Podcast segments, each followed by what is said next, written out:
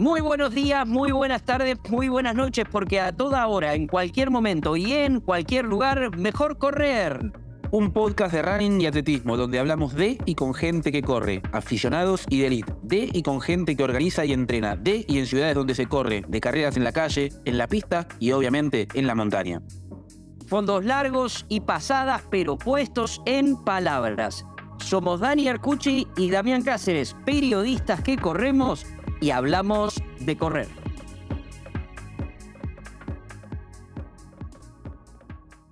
Y hoy, en Fondos Largos de Mejor Correr, Giovanni Romero. Para los que lo quieran seguir en las redes sociales, Giovanni-Romero, que se presenta en su bio como runner amateur, pero allí viene el problema, querido Damián, porque es un runner amateur de lo que nosotros llamamos con pretensiones, media maratón, una hora 14.30, maratón, dos horas 42.55, pero, pero, pero, con una particularidad, y es la que nos llevó a él para luego derivar a toda su historia como corredor, que es algo que podemos titular así, los Six Majors cómo completar los maratones más importantes del mundo, que no es otra cosa que el libro que ha escrito Giovanni acerca de ese sueño que tenemos tantos, algunos pudimos completarnos, otros lo sueñan, pero también es una de las grandes, grandes, grandes motivaciones de todo maratonista amateur del mundo, y no solo amateur, porque el señor Kipchoge lo que ha querido hacer, claro, él quiso ganar, quiere ganar los Six Majors. Pero aquí estamos con Giovanni, que nos ha ganado nuestra atención y queremos saber todo sobre él. Giovanni, querido, ¿cómo estás? Un placer saludarte, agradeciéndote. No vamos a decir qué hora es en este momento en Ecuador, este, pero aquí estamos charlando para este fondo largo de Mejor Correr. ¿Cómo estás, Giovanni?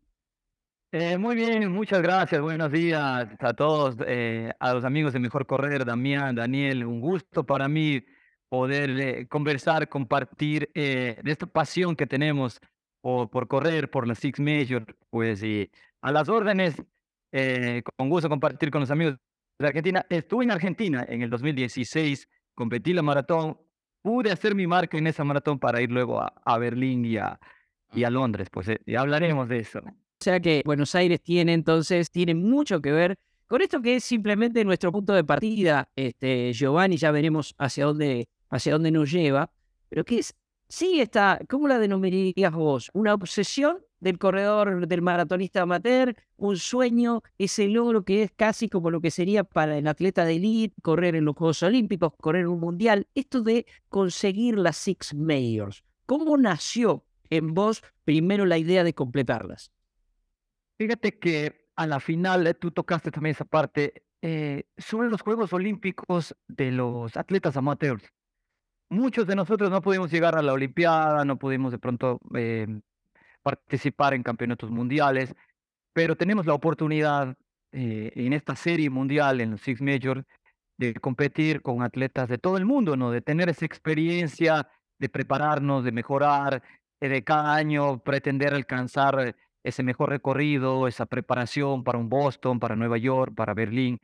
Entonces, este, es, es eso, ¿no? Es, es, es ese reto que nos ponemos muchos atletas y la consecución no solo es deportiva, ¿no? sino el impacto es hacia que podemos lograr cualquier objetivo profesional, personal, de vida que nos propongamos. Y te cuento, ¿no? yo vivía en, en el año 2009, 2010 en México y yo tenía muy cerca de Estados Unidos, tenía el objetivo de, ir, de correr un 10K. Le dije, bueno, yo viví en Monterrey y le, le escribí a un amigo y le dije, oye, quisiera irme para Estados Unidos, para Nueva York, para correr un 10K. Y me dijo, oye, yo entreno en un equipo de atletismo, ¿por qué no corres la maratón de Nueva York? yo dije, pues no, no, nunca, nunca he hecho eso. Y bueno, me, me, me inscribió a través de su, de su equipo de, de, de atletismo, equipo de entrenamiento y pude competir en, en, noviembre del 2009, ¿no? Entonces, sentí que fue muy fuerte, sentí un momento que fue mi primera experiencia, no sabía, en, cuando iba en el kilómetro 35, no sabía lo que me estaba afrontando, pero bueno, completé y, y me fue bien, hice tres horas y, mi, y un amigo, un gran amigo que se llama Manuel Bravo, que ahora es el, es el presidente de la Federación Ecuatoriana de Atletismo, él me dijo, "Oye, Giovanni, ¿sabes qué? Eh, vi tu competencia, tus resultados y clasificaste a Boston, tienes que competir en Boston. Yo, ¿pero por qué? Yo no sabía de la serie mundial de los World Major. Me dijo, no, es que luego te vas a arrepentir, hiciste una marca, te voy a decir, te voy a comentar en qué consiste esta serie. Entonces son estas seis competencias que al final, eh, si logras hacer, eh, te dan un- una medalla, es esta la medalla. Entonces yo dije, bueno, es en abril, era noviembre, en abril va a ser Boston, cuando en esa época era muy fácil clasificar en noviembre y llegar a abril tranquilamente a Boston, ahora no lo es. Entonces dije, bueno, voy a, voy a ir a Boston. Y fui y ahí ya me enrumbé en esa, en esa pasión del atletismo. Pero fue hasta el dos, hasta mi cuarta maratón. Luego, después de, de un tiempo, regresé a Ecuador. Paré como un año de entrenar, me casé, me estabilicé ya de nuevamente en Ecuador en el trabajo y fui a Tokio. Perdón, sí, fui a Tokio y luego fui a Chicago. Y en Chicago conocí a unos, eh, unos amigos que me dijeron, oye, un amigo de España, es que yo soy embajador de las Majors. Y yo, ¿cómo? ¿Cómo es eso de embajador de las Majors? Es que tienes una aplica ah, una aplicación, una fecha de aplicación y podría ser embajador de, de, de, de esta serie. Entonces, ¿por qué no lo escribes? Y me dio un contacto y yo le escribí y me dijeron, bueno, ¿sabes qué? Ya se acabaron las fechas para, para aplicar, pero cuéntame, buscamos a personas de Latinoamérica que tengan un, un objetivo para trascender en su consecución de las majors. Yo iba, yo había hecho Tokio, perdón, había hecho Chicago ya que era la cuarta, entonces dije, em, quisiera escribir un libro, un libro para para las personas que quieren correr una primera maratón, ¿no? Cómo, cómo poder aportar, ayudar, porque yo a lo largo de esas maratones había aprendido mucho, ¿no? Que, que la hidratación, que los geles, que los entrenamientos. Y dije, ok, me voy a plantear hacer un libro. Entonces, les gustó y dijo, ok, estás aceptado. Entonces, ese momento se me abrió una, un network, un grupo de amigos de todo el mundo, que éramos los embajadores, ¿no? Entonces, ahí empezó esa pasión cada vez más a querer entrenar mejor, a querer saber, a llegar con el mensaje a Ecuador, eh, a Latinoamérica, de que podemos llegar a nuestras Olimpiadas amateurs, ¿no? Giovanni, di- dijiste así al pasar que en 2009 corriste en Nueva York en tres horas, como si nada, ¿no? Eh, un tiempazo para, para, para un debut. Eh, y hablas de impacto, y hablas del impacto que vos diste con el libro. En vos, ¿quién impactó antes? Vos, ¿de quién aprendiste? ¿Quién te enseñó? ¿De quién leíste? Porque una cosa es leer hoy en 2023 que hay muchísima información, y otra cosa hace 14 años donde la información escaseaba, no había tanta información respecto a los mayors, no había tanta información respecto al running.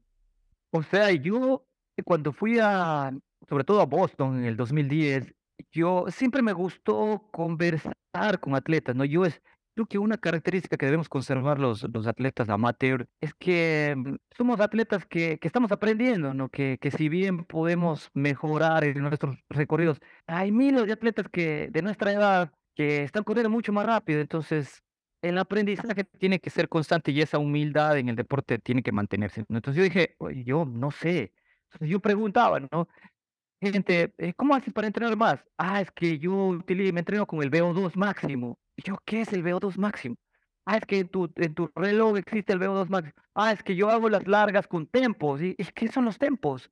Eh, y luego, no, es que entreno con el umbral de lactato. Entonces yo fui estudiando me, compré libros, leía, eh, seguía gente, escuchaba a mucha gente. En, la verdad que en México hay mucha, mucha, mucha fiebre también por el atletismo enfocada a Estados Unidos, ¿no? O sea, eh, Estados Unidos saca un libro, una técnica, una metodología y, y México la adopta. Entonces, ese, ese aprendizaje, el querer ser un, un atleta élite, pero, pero eh, corrido a tres horas, a sub tres horas, es lo que, lo que me impactó. Y, yo creo que estoy convencido ahora, más aún, que siempre, por más que yo me demore o tres horas o cinco horas o seis horas una maratón, voy a impactar a alguien porque de pronto una persona no corre 5K o una persona no puede hacer ejercicio. Entonces yo en el equipo de entrenamiento, tenemos un, equipo de- un grupo de entrenamiento acá en Ecuador, yo les digo, o sea, nunca sabemos a quién podemos estar impactando. Y siempre existen un familiar, un amigo, oye, te vi en una competencia, qué bueno que corriste una media maratón, una maratón. Entonces, esos objetivos de, de querer eh, hacer deporte, de superarse, de tener una vida saludable, sana, de divertirse, vamos a impactar indirectamente o directamente a, a muchas personas, familiares, amigos en el trabajo. Ese, es- ese es yo creo que el, el mayor impacto. Yo lo sigo recibiendo ese impacto, ¿no? De, de, de nutricionistas, de fisioterapistas, en el que me alimento de esa información. Giovanni, a ver, si, sin querer estás contándonos, ya obviamente nos hemos informado y lo vamos a compartir con quienes nos están escuchando, es cómo fuiste construyendo ese libro, Pero ya que fuiste por este lado, lo que, lo que te quiero preguntar es, vos tenés una actividad que no tiene nada que ver con el correr, con el running. Vos tenés una vida profesional en paralelo. Tenés que hacer este, justamente convivir esas dos vidas. ¿Qué, ¿Qué haces vos habitualmente y cómo organizás tus días y cómo los organizaste en esos tiempos en que buscabas completar los Six Mayors? Dari, esa es una excelente pregunta. Fíjate que cuando yo me planteé el libro, regreso nada más a lo del libro, yo dije, pues, ¿cómo voy a hacer un libro? Y yo ni siquiera, yo llevaba a esa altura cuatro maratones en mi vida, o sea, ¿qué puedo aportar? Entonces yo, yo soy ingeniero químico y estudié en, en, el Tecnológico de Monterrey una maestría y ahí aprendí una metodología que se utilizó para otro libro, que era para un libro de desarrollo de productos, para innovación, que era que cada mes yo tenía una web y cada mes subíamos un borrador del capítulo de un libro. Entonces, el primer capítulo, cómo inscribirse a las majors o cómo eh, preparar la nutrición para las majors.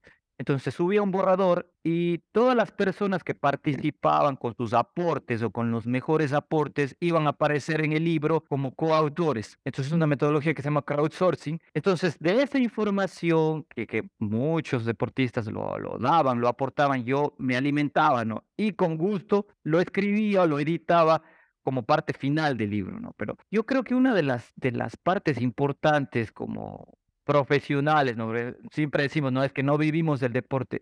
Es correcto, el deporte tiene que ayudarnos para ser mejor personas, mejor jefes, mejores padres de familia, mejores hermanos. Pero uno de los temas importantes es la organización. O sea, eh, el, el entrenar, para una maratón requiere tiempo entre semana, pues tengo que levantarme a las 4 y 30 de la mañana, eso implica que de pronto tenga que dormir más temprano o el fin de semana tenga que también levantarme temprano para la larga, pero oye, pero estás perdiendo de muchas cosas, de, de divertirte, de salir, y yo les digo, no, estoy solo retrasando el reconocimiento. Yo sí, luego de mi maratón voy a salir a una fiesta, voy a reunirme, voy a comer lo que quiera, voy a dormir más, voy a estar con mis hijas, con mi esposa Claro, es solo retrasar el, reconocimiento. O sea, y muchas veces decimos, ok, hice un 5K, mi objetivo es maratón y ya por hacer un 5K considero que voy a dejar de entrenar, que estoy lo máximo, que ya puedo comer lo que quiera. No, debo seguir un hábito. Entonces, más bien, buscar ese objetivo, alcanzarlo y ahí sí aprovechar, o sea, disfrutar. Pero, pero sí, la organización es vital pero indudablemente generas un impacto en los demás positivo, que corren, que te ven correr, eh, corriendo, que te ven colgándote una medalla, que te ven superándote, pero también generas un impacto en quien está al lado tuyo, en eso que hacías referencia recién, de no salir de, fiesta, de no acostarte tarde. Eh, ¿A quién impactaste rápidamente a nivel familiar con esto de empezar a correr? Pues yo estoy seguro que primero a mi esposa, ¿no? Eh, hoy en día, eh, hoy en día ya corrido un 5K, ahora nada. Eh, ah, fíjate que compañeros de trabajo muchas veces, sí, pero yo creía que en mi caso, que yo corría desde muy chico, mi, mi esposa, mi familia siempre supo de que, que, que tenía esta pasión por el deporte y siempre estaba dispuesta a apoyarme, a ayudarme. Y ahora la verdad que busco impactar a mis hijas. hace unas tres semanas mi hija, mi hija mayor tiene eh, ocho años, compitió en una prueba de natación eh, sencilla pero importante a su edad, pero ¿sabes qué? No me había pasado, me vi reflejado. Yo también corría desde muy chico, ¿no? Pero el, el, verme en mi hija que pueda hacer deporte, que pueda competir, me sentí realizado. Entonces el, el impacto o la inspiración que puedo dar como a, a, mis, a, las personas que están cerca, ¿no? Sí es importante por el otro lado, dices, oye, okay, pero es que más bien no tengo, no estoy impactando positivamente a mis familiares porque me reclaman tiempo, porque mi esposa me busca que, a que le acompañe. Yo, yo les digo a, a muchos amigos en el deporte, pero es que es cuestión de organizarte. A ver, si tú estás entrenado por una maratón y tienes una fiesta muy importante con tu esposa, el viernes, pues el sábado no entrenamos y el domingo lo haces, el sábado descansamos y, y vas con tu esposa a la, a la, fiesta. O sea, y no, no ser tan estricto ¿no? y, y perder el apoyo o la razón de por qué hacemos deporte, ¿no? De a quién queremos impactarnos, de quién queremos, a quién queremos inspirar, o sea, no, no cortar, yo soy de la idea que más bien debemos construir y no cortar, eh, que, ay, que si no me peleé con mi esposa, con mi novia, no entrené lo suficiente, como a veces claro. dicen muchas historias, no, no, porque más bien ellos, tus familiares son los que te tienen que dar la fuerza en el kilómetro 35, en el kilómetro 37, eh, y, para, para continuar ese, ese, esa inspiración mental final en, la, en las competencias. Giovanni, voy a recurrir al ingeniero, voy a recurrir al ingeniero porque quiero ver cómo ordenaste o cómo, cómo fue la secuencia. Te llevó, en principio, ocho años, ¿no? Completar las Six Majors. Sí, ocho años, ocho años, del 9 al 17. Y, y, nos dijiste recién que este, hasta las primeras cuatro, este, hiciste las primeras cuatro casi sin darte cuenta que podías completar estas Six Majors. Es así. ¿Cuáles fueron esas primeras cuatro, ingeniero? Corrí, corrí eh, Nueva York en el 2009, luego Boston en el 2010, luego tuve una, una para, aunque regresé a correr en el 2012, eh, hice Tokio en el 2014, luego hice Chicago en el 2015, y ahí hice en el 2017 eh, Londres y Berlín. Y he hecho una maratón adicional que fue Buenos Aires en el 2016, que ahí se tenía que hacer sub 2 horas 45, hice 2 horas 44 ahí por, por todo ese recorrido genial que, que tiene la maratón de Buenos Aires, ¿no? De siempre mi gratitud por esa competencia. Ahora, veo, veo en la secuencia, en el orden, algo que, que altera lo que me parece que es más común. Bueno, vos has investigado mucho las Six Mayors, pero es normalmente, te lo dice alguien que más o menos ha andado por allí, pero que normalmente las dos más difíciles de acceder, una por lo que significa en cuanto a clasificación, la otra por, por la lejanía, por la dificultad en muchos aspectos, que son Boston y Tokio. Vos Boston y Tokio las hiciste entre las primeras. O sea, eh, lo, lo hice Boston porque hice el tiempo y porque un amigo, Manolo, me apoyó mucho y me dijo, ¿sabes qué? Es que te puedes arrepentir luego si es que no vas a Boston porque ya hiciste la marca. Entonces yo lo hice caso porque siempre ha sido un referente, ha sido un amigo. Entonces yo le hice caso y dije, ok, voy a ir a Boston. Pero luego salí sorteado. Bueno, yo apliqué como, como todos sabemos, esto de los ingresos a las maratones no es tan sencillo. Apliqué muchos años a Londres, 2011, 12, 13, 14, y no salía. Y en el 2014 salí en la lotería de Tokio, cuando de pronto era más sencillo, ¿no? y dije, no, es que tengo que ir. O sea, ya, ya tenía claro que ya hice Boston y si salía a Tokio ya, ya estaba en el camino, ¿no? No, no había, ya lo había ganado mucho, entonces me quedaban de pronto las, las competencias que yo cuando hice Boston hice 2 horas 55 y ese es un dato súper importante, hice en 2 horas 55 y dije, ya, lo logré. Y luego hice Chicago, dije, ya. Y luego dije yo, no, y yo desconocía de esta teología del deporte, de este eh, entrenamiento de maratón, ahora entreno con la metodología Fitzinger, entonces yo puedo correr mucho más rápido.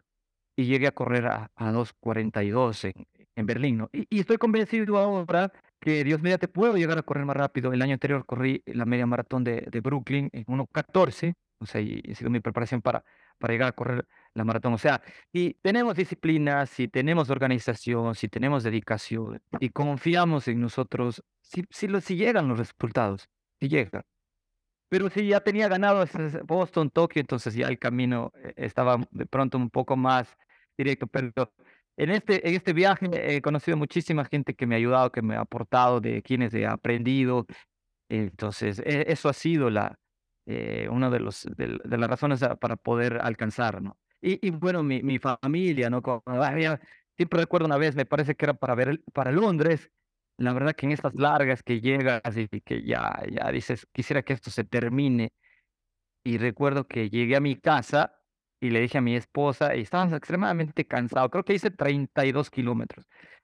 Y mi esposa me abrió la puerta y dije, ya no puedo más. Quisiera que esto termine. me faltaba ya Londres y Berlín.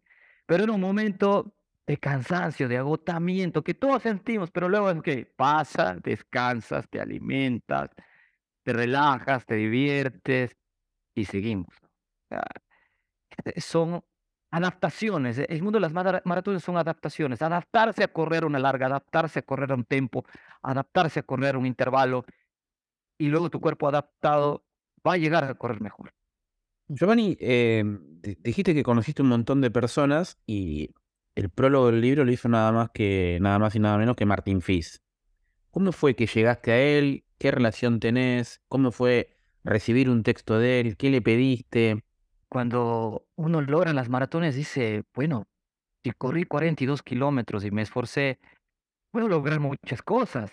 Dije, pues, ¿quién, ¿quién podría escribir el prólogo? Me gustaría que sea uno de los mejores atletas amateur. Ya eh, Martín Fis fue un atleta olímpico, pero ya en su vida de las majors lo corrió como, como un atleta eh, amateur, entre comillas, ¿no? Y ganó la serie en la categoría de 50 años. Entonces yo le escribí, le dije que, que, que, que soy embajador en Les Major y que estoy escribiendo un libro para América Latina y quisiera que él me ayude con el prólogo. Yo estaba seguro que un atleta de ese nivel, con ese recorrido, no le conozco personalmente, pero intuía que iba a tener una, una personalidad de ayuda, de apoyo para el, para el runner, ¿no? para el mundo del atletismo. Y fue así, me, respondió y me dijo, ok, Giovanni, excelente, me parece muy buena tu iniciativa.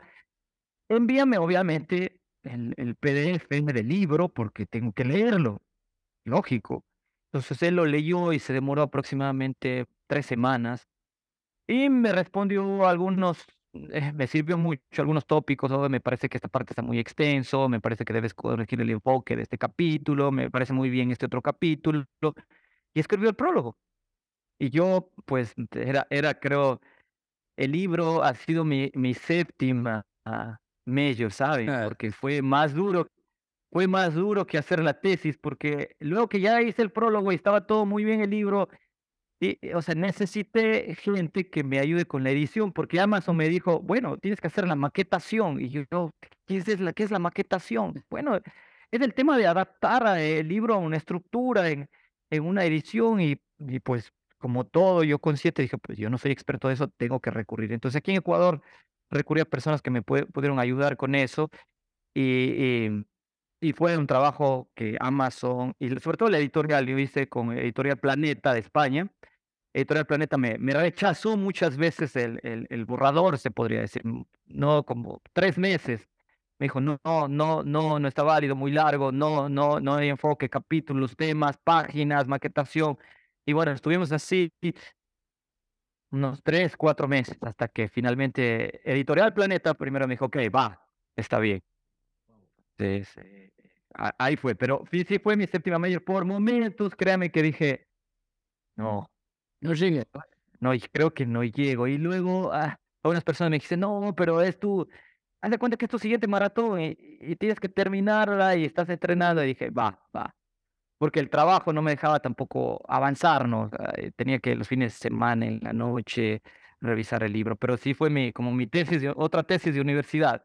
Tenemos con Damián acá una definición a propósito del maratón que le llamamos metáfora maratón y que aplica a muchísimas cosas de la vida. Es un poco lo que vos estás diciendo, ¿no? Escribir un libro es decir, bueno, afrontarlo justamente como un maratón. El, maratón tiene, tiene eso y, y, el escribir el libro, un libro, tiene, tiene eso. Yo te, yo te paso de, esa construcción de un libro que tiene toda esta elaboración, eh, todo este, este trabajo, a, al a lo contrario, a una simplificación absoluta. Después de haberlo corrido, después de haberlas estudiado, vos podrías definir cada una de las seis de algún modo marcándole la característica principal a cada una de las seis? Con gusto. Yo creo que como un atleta cuando va a correr su primera maratón, y es una de ellas es la, Six Major, yo lo recomiendo empezar con Chicago. ¿Por qué Chicago? Chicago es una, un, tiene un recorrido plano, es una fiesta, el punto de partida es el mismo del punto de llegada, todo se concentra en el centro de la ciudad. Eh, hace viento, sí, pero, pero es, yo diría, una, una fiesta como para estrenarse en una maratón.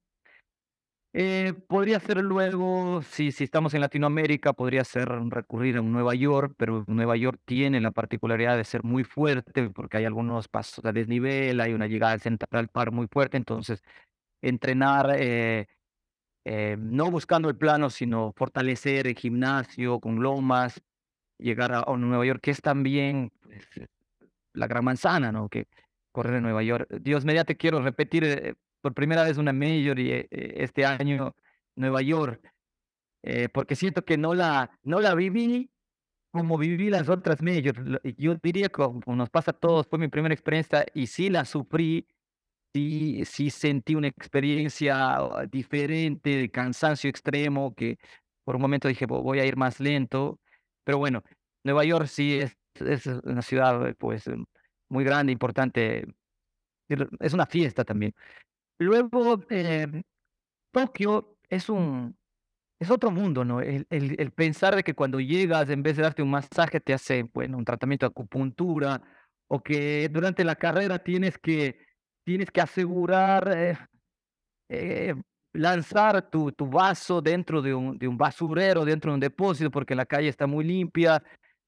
Entonces, la experiencia de, de, del idioma, Tokio, es también una maratón muy rápida. Luego el Boston, que es pues la graduación de, de, las, de las maratones, en donde es una distancia, ¿no? Pues todos sabemos, no es un recorrido, sino una distancia, salir de, de Hopkinton, ir hasta, hasta Boston mismo. Yo diría que ahí es la graduación del, del, amateur, del atleta, ¿no? Que lo puede hacer en la mitad o lo puede hacer también al final de, de las majors, ¿no? Y luego viene un, un Berlín o puede ser un Londres, que en Europa, competencias muy rápidas, ¿no? Yo diría que, que en Berlín es donde cada atleta busca supere su récord personal. Independiente si hacemos seis horas, cinco horas, tres horas, dos horas treinta, todos buscan llegar. Y una particularidad de Berlín es que al final, yo lo viví así, no hay atletas que se van quedando, no, sino todos rematan todos termina, quieren terminar fuerte.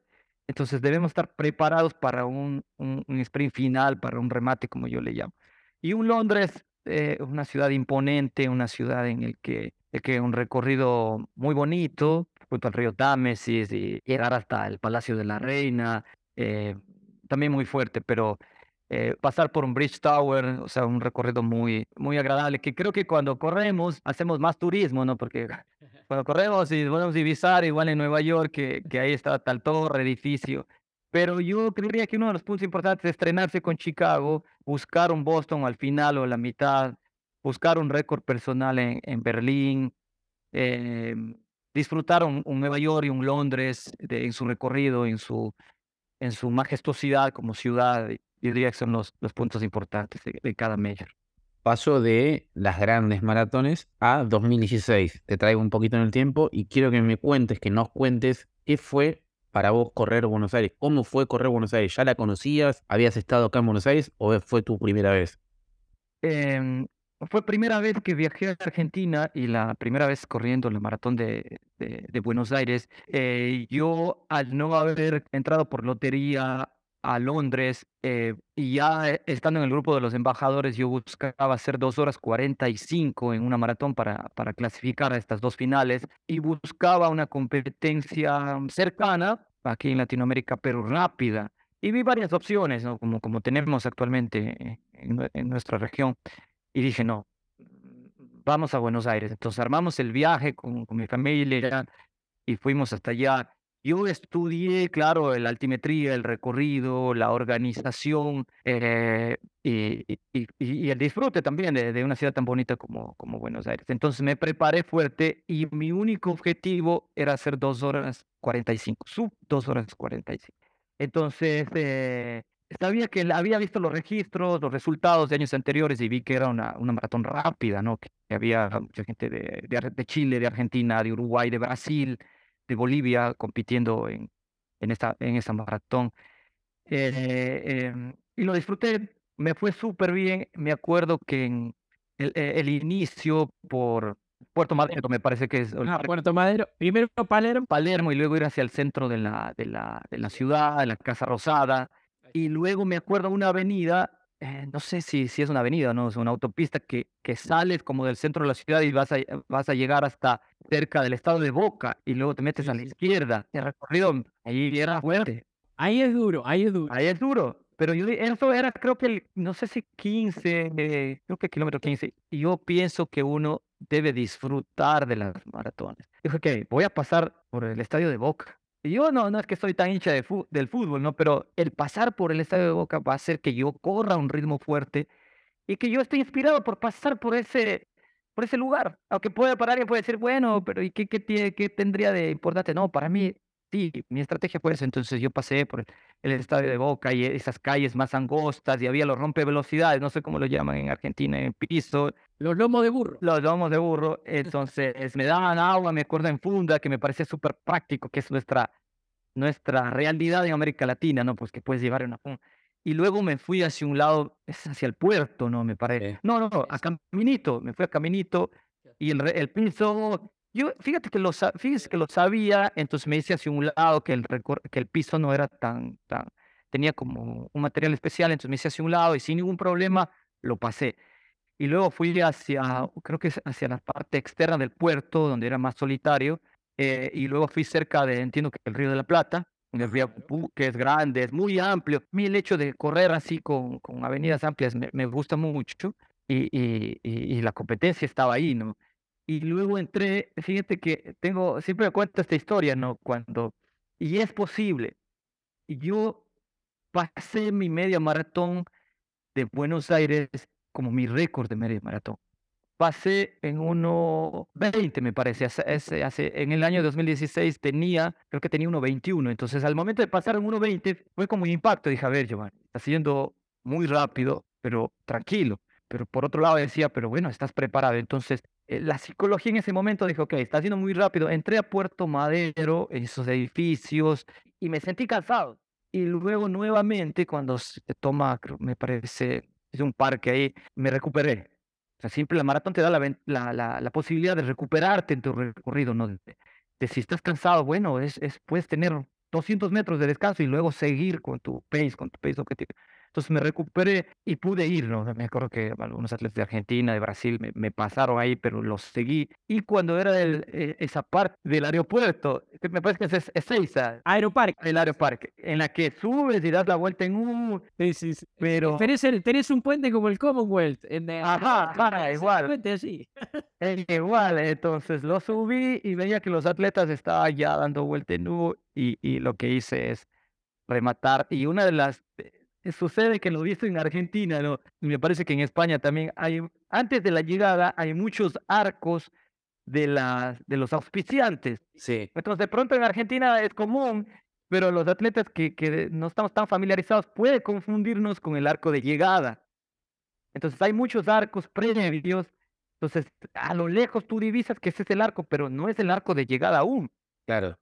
Y como son competencias oficiales, tú no te puedes decir, no, es que ya estoy cerca de, de, la distancia, porque pues eh, vas a terminar corriendo más de 42, 195, de pronto hasta 43 kilómetros. Y cuando veía los arcos en Buenos Aires, decía, estoy cerca de la llegada, pero vi que había dos, tres arcos previos de lo que decía es, es, rematar y llegar. Pero, y luego ahí no se acabó la fiesta, porque esa noche me fui a comer la, la parrillada argentina, que ya ahí vino mi, mi regalo de, de alimentación con unos amigos y entonces lo, lo, disfruté. La otra medalla, eso de los arcos, nada que no tenga a Berlín con el, la puerta de Brandenburgo. Sí, sí, sí, claro, claro. Que tenés la puerta de Brandenburgo, la pasás y decís, uy, no llegué, me quedan dos Claro que sí, sí, total. Ahora, vos sabés, eh, Giovanni, que eh, con este hermoso recorrido que hiciste del, Maratón de Buenos Aires, nos llevaste a, otra de nuestras secciones. Nosotros tenemos, eh, así como tenemos los fondos largos, que son charlas como esta, tenemos el recorrer ciudades, que es un hashtag en realidad, pero que es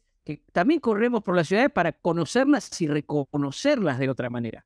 O sea, vos hiciste una referencia que pasaste por la bombonera y solo pasar por la bombonera te, te, da como un impulso. Uno dice, claro. corre Nueva York, por ejemplo, y está cruzando cualquiera de los cinco puentes y decís, estoy cruzando corriendo por un lugar donde solo se puede ir en auto y normalmente esto es un caos de tránsito. Entonces uno dice, corriendo maratones en las grandes ciudades, conocéis las ciudades como no se pueden conocer de otra manera.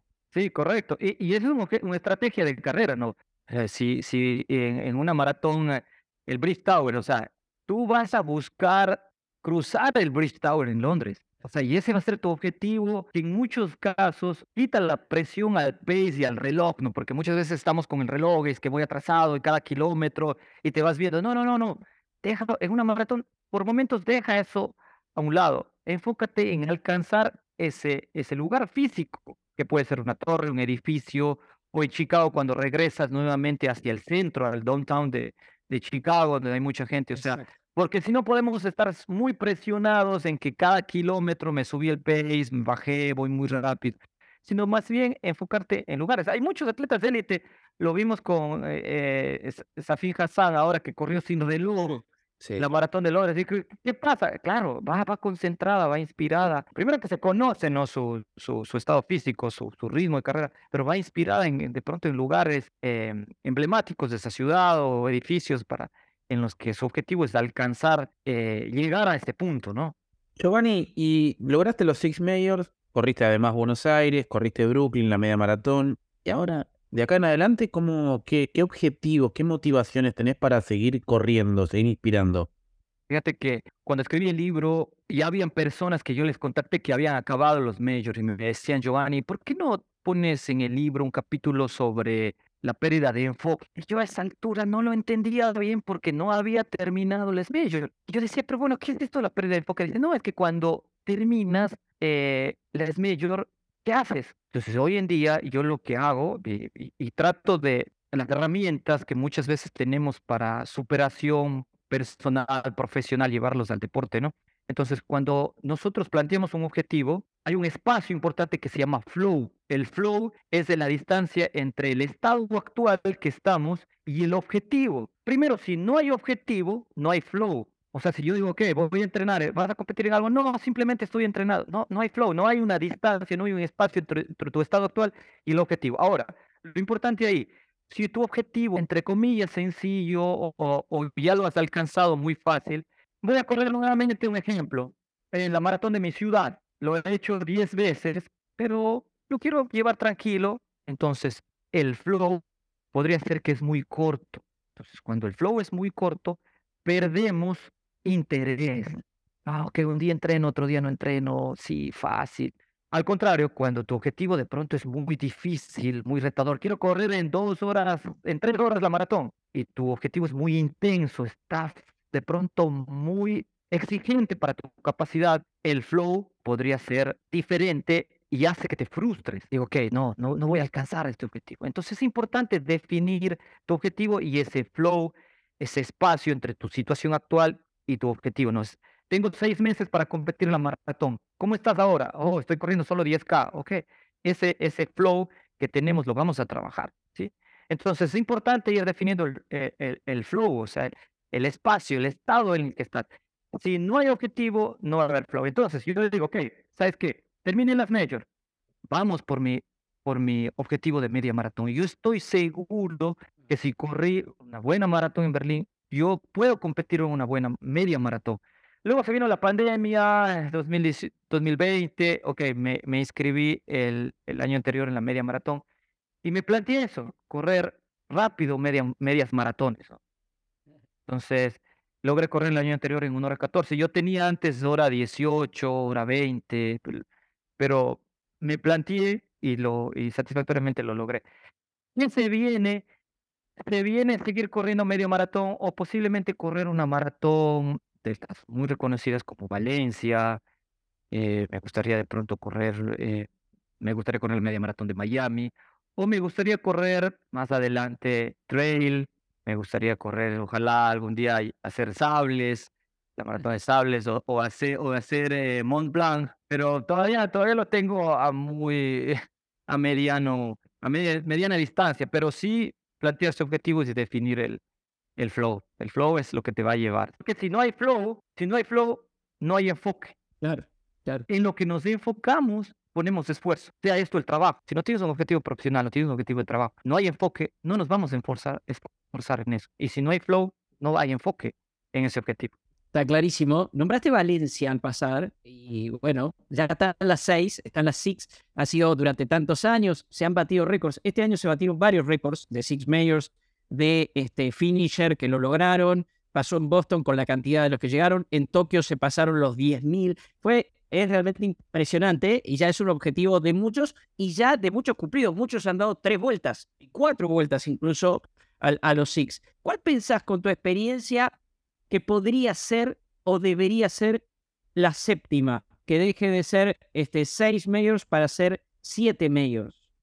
Porque es un tema difícil que puede llegar a ser polémico, ¿no? Recuerde, recordemos que antes eran cinco, las mayores eran cinco, y, y luego entró Tokio, y lamentablemente a los que tenían en la, cinco maratones en su página web de, de, la serie los, los quitaron. ¿no? Entonces, de pronto cuando haya la séptima, los seis, los que tenemos seis también saldremos de, de, de, ese ranking y iremos de pronto en busca de la, de la séptima. Yo creo que siendo práctico, eh, por lo que pude vivir como embajador, sin duda va a ser una de Asia. Eh, sin duda va a ser Singapur o, o alguna de, de, Sudáfrica o, bueno, Asia, África o, alguna de Corea, ¿no? Yo pienso que eso en la práctica podría ir por ahí, ¿no? Porque Wanda, el, grupo Wanda, que son los dueños del, del Major, pues son de allá y van a querer que esté. Porque hay muchísima gente también eh, corriendo en Asia, ¿no? Ahora, yendo por el lado que me preguntas, por el lado deportivo, yo creería que hay un, hay una maratón de Valencia que, se, que ha demostrado mucha organización. Me he visto los videos de la organización, cómo, cómo manejan a las liebres, cómo realmente preparan la maratón y me, me parece extraordinario. ¿no? Yo creo que sin duda podría ser em, Valencia. París, París, eh, pues yo creo que, que sin ser de las majors ha podido mantenerse en un alto nivel de interés y deportivo ¿no? para el mundo. ¿no? Ahora, el próximo año va a haber una, una particular que estoy dentro de ese objetivo. Está muy difícil, pero eh, por primera vez eh, una maratón olímpica eh, va, va a tener acceso a atletas amateurs, ¿no? Pero ah, hoy en día hay una aplicación, una página web en la que te puedes registrar y participar en, en, retos en los que sortean cupos para ingresar. Van a ser 20 mil atletas que participen, ¿no? Entonces podría ser em, una, la maratón olímpica podría ser la siguiente Major. Recordemos que en las Major, en la serie, en la serie de, de Age Group, de edades, ya tiene a diferentes maratones, ¿no? Como, como, como generadoras de puntos, pero podría ser que, se me ocurre que la maratón de la ciudad que organizó la Olimpiada sea la siguiente Major, no se me ocurre París, o se me ocurre, bueno, eh, Tokio ya fue, ¿no? Pero pensar en, en las siguientes Olimpiadas, ¿no? Yo creo que sí van a llegar a 7, 8 de pronto. Ahora el, hay una fiebre muy fuerte de, correr virtual. Eso también eh, las majors yo diría que lo tiene que analizar porque podrían haber series virtuales en las que a través de Strava o de otra eh, herramienta tecnológica pueda, podamos registrar las, las competencias. ¿no? En España ya lo, lo hacen las, las ligas, acá en Ecuador también lo, lo estuvimos haciendo, una liga virtual en lo que es una opción también para el mundo de, poder conseguir eh, correr diferentes distancias. Hemos completado una hermosa charla que bien merece este, esta medalla este, de la Six Mail con eh, Giovanni Romero, este, eh, diría de Ecuador, pero un ciudadano del mundo, un corredor del mundo. Me queda solo lo último. ¿Cómo conseguimos tu libro? ¿Dónde podemos comprar tu libro, las Six Majors, cómo completar las maratones más importantes del mundo? Para nosotros y para todos los que nos escuchan. Lo pueden encontrar en Amazon eh, como los Six Majors.